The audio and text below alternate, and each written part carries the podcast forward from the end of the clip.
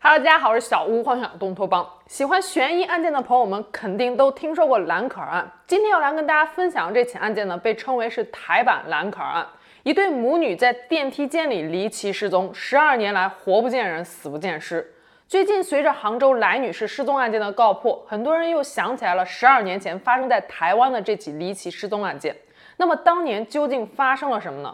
今天就让我们走进彰化母女失踪案。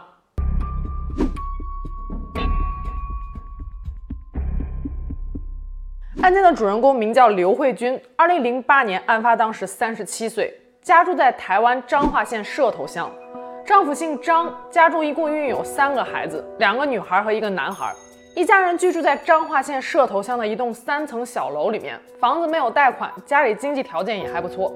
但是刘慧君的丈夫张某呢，有家暴和酗酒的毛病，在生了大儿子和二女儿之后呢，刘慧君曾经和丈夫一度离婚。那个年代，在台湾彰化的乡下，离过婚的女人是容易被人指指点点的。再加上丈夫后来苦苦哀求，刘慧君就原谅了丈夫，和丈夫复婚了。复婚之后，两个人又生下来了一名小女儿，而这个小女儿就是案发当时刘慧君带走的四岁小女孩。可是江山易改，本性难移。复婚之后没多久，刘慧君的丈夫张某又开始夜夜出去喝酒，动不动就对刘慧君动手。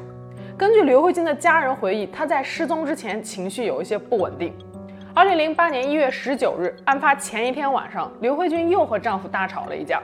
二零零八年一月二十日下午两三点钟左右，刘慧君骑着摩托车带着四岁的小女儿离开了家。丈夫张某以为刘慧君就是带着小女儿回娘家向妈妈诉苦去了，等气消了就回家了，当时也没在意。刘慧君妈妈家所住的地方距离刘慧君家只有两三分钟的车程。刘慧君在娘家只待了一小会儿就离开了。第二天，张某见妻子还没有回家，出门时妻子也没有带手机，张某就跑到了岳母家去寻人，可到了才知道妻子根本就不在那里。张某随后联系了刘慧君的几个朋友，也发现刘慧君根本就没有去找朋友。随后，张某就报警了。警方很快就发出了失踪协寻，但是一直以来都遍寻无果。一直到刘慧君失踪四天以后，她离开时所骑的摩托车在彰化园林镇的一栋财经大楼里面被发现了。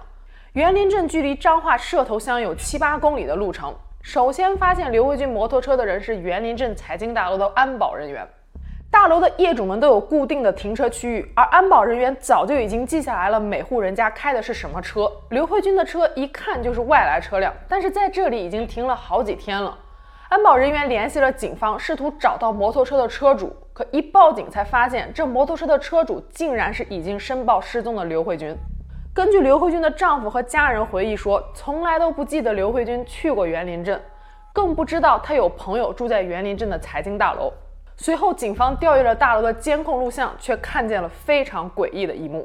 一月二十日，大约晚上八点多左右，刘慧君来到了财经大楼。监控录像显示，她在楼外徘徊了一会儿，带着女儿匆匆走进了大楼。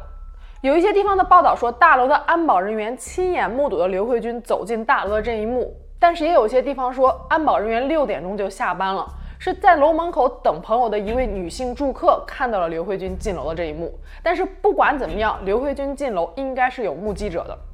刘慧君抱着女儿进入大楼之后，就直奔电梯。电梯里的监控录像显示，刘慧君按下了十一楼，也就是大楼的顶层。接着，她神色慌张的一边盯着楼层数字的变化，一边开始脱衣服。她先脱掉了自己的红色外套，又脱掉了女儿的粉色外套，最后脱掉了鞋子，把衣服和鞋子都留在了电梯间里。当电梯来到十一楼时，刘慧君抱着女儿赤脚走出了电梯。此时，刘慧君身上只穿着白色的上衣和黑色的马甲，而四岁的小女儿则穿着一件格子毛衣。案发当时正值寒冬，刘慧君为什么要脱掉衣服和鞋子呢？财经大楼的顶楼十一楼，左边是一个佛堂，晚上有一名女性留下来看门；右边是一个中介公司，当时早就已经下班没人了。十一楼的监控录像显示，刘慧君从电梯里出来，抱着女儿走进了楼梯间，此后就在大楼里离奇消失了。大楼的电梯从晚上九点以后需要刷门禁卡才能使用，而刘慧君进入大楼的时候正好不到九点。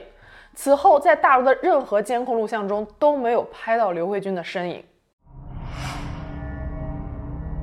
刘慧君失踪后，最后现身的园林镇财经大楼总高十一层，在当时算是小镇上最高的建筑了。大楼周围全部是三到四层的小矮楼，整栋大楼一共有十三个监控摄像头，光一楼大厅就有四个。所以，首先可以排除的就是刘慧君又带着小女儿从一楼大厅离开大楼的可能性，因为如果是那样的话，他们一定会被监控拍到。刘慧君抱着女儿进入的楼梯间可以通往天台，也可以通往任何的楼层。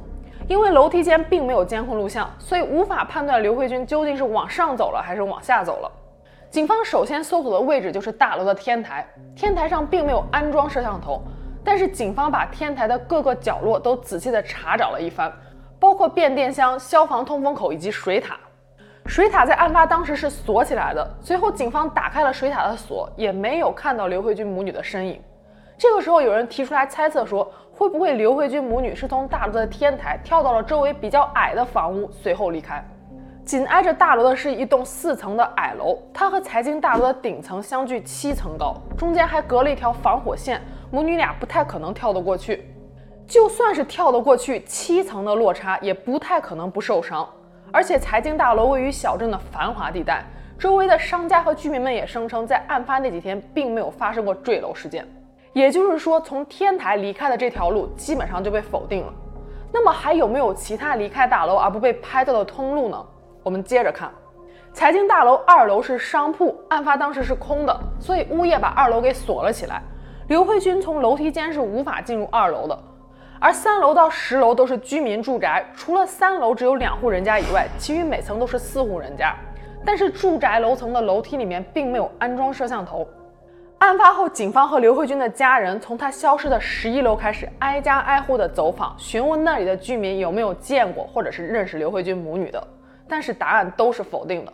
值得一提的一点是，这起案件当时并没有被列为恶性凶杀案，警方也没有搜查令。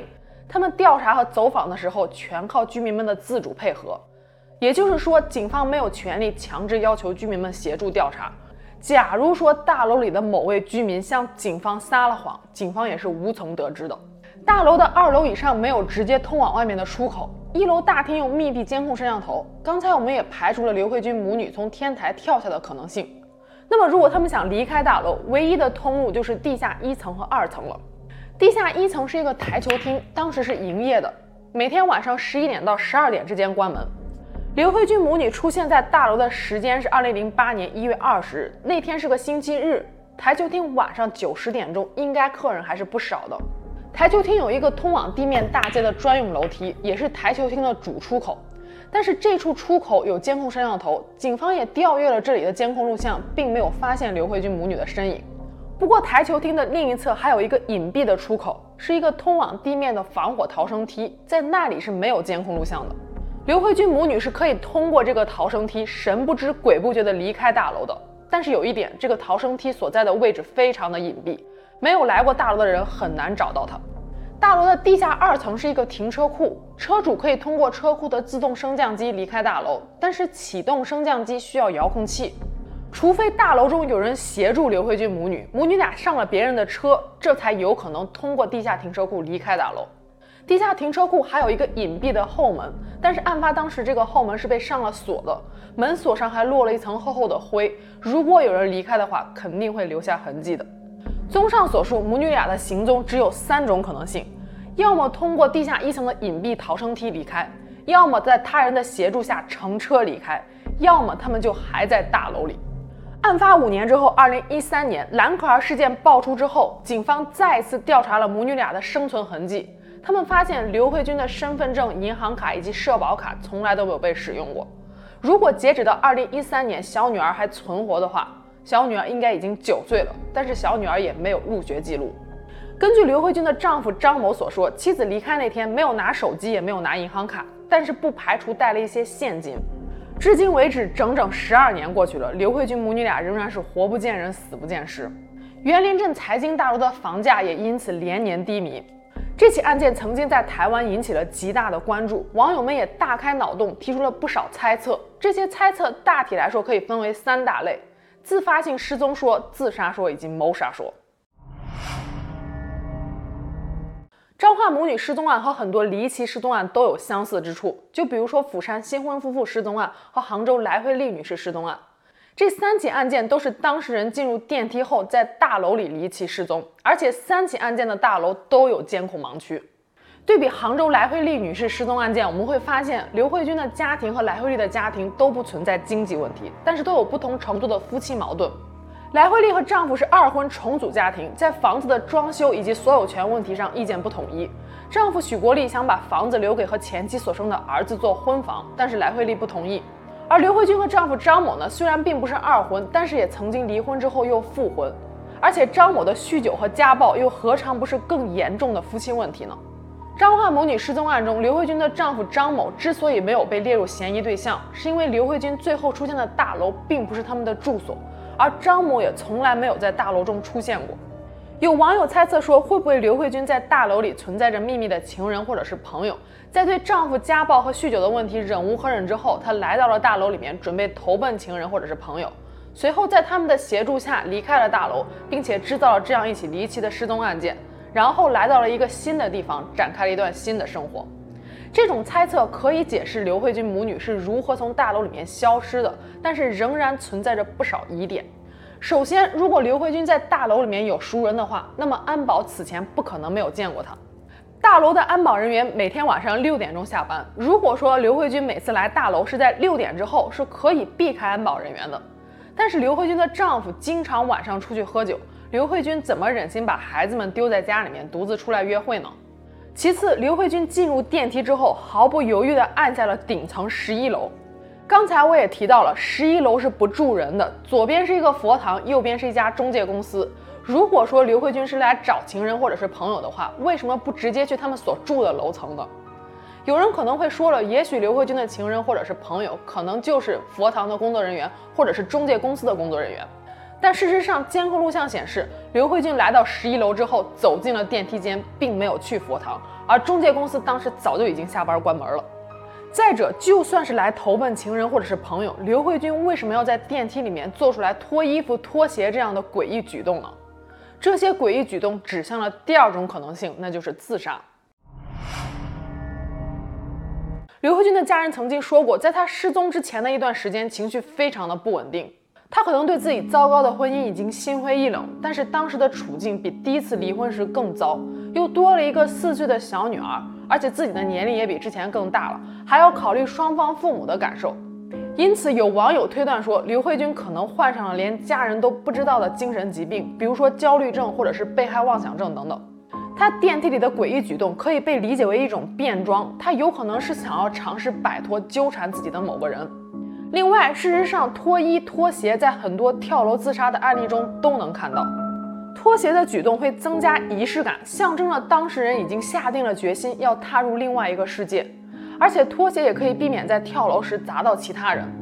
但是跳楼理论最不符合逻辑的一点就是刘慧君母女的尸体从头到尾都没有被发现过。警方曾经仔细勘验过大楼的天台，天台正面的围墙比普通人的身高还高不少。刘慧君抱着孩子不可能爬上去的。天台侧面的围栏虽然比正面矮一些，但是也有一米多高。最重要的是，在案发那几天，财经大楼附近并没有发生过坠楼事件。那么，有没有一种可能是刘慧君母女在大楼里面被人给谋杀了呢？很多类似的失踪案件，经过最后的调查，都发现实际上就是谋杀案。就比如说最近刚刚破获的杭州来惠丽女士失踪案，还有曾经轰动一时的宁波慈溪阁楼白骨藏尸案。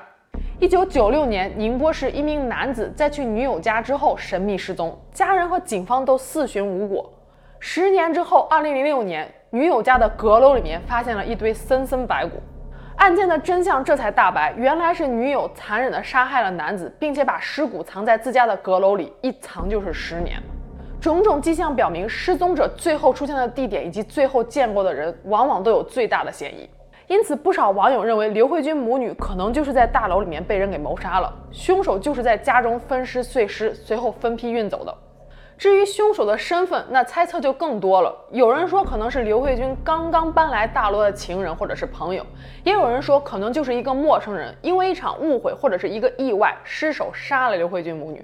当然了，还有不少人是抱着一丝希望的，他们认为在案发当天，刘慧君母女从楼梯间一路来到了地下停车场。刚好遇到了一位要出大楼的访客，就搭乘访客的车离开了大楼。访客此后再也没有回到过大楼，而警方此后也没有采集到访客的口供。刘慧君呢，就因此摆脱了她糟糕的婚姻，来到了一个新的地方，展开了全新的生活。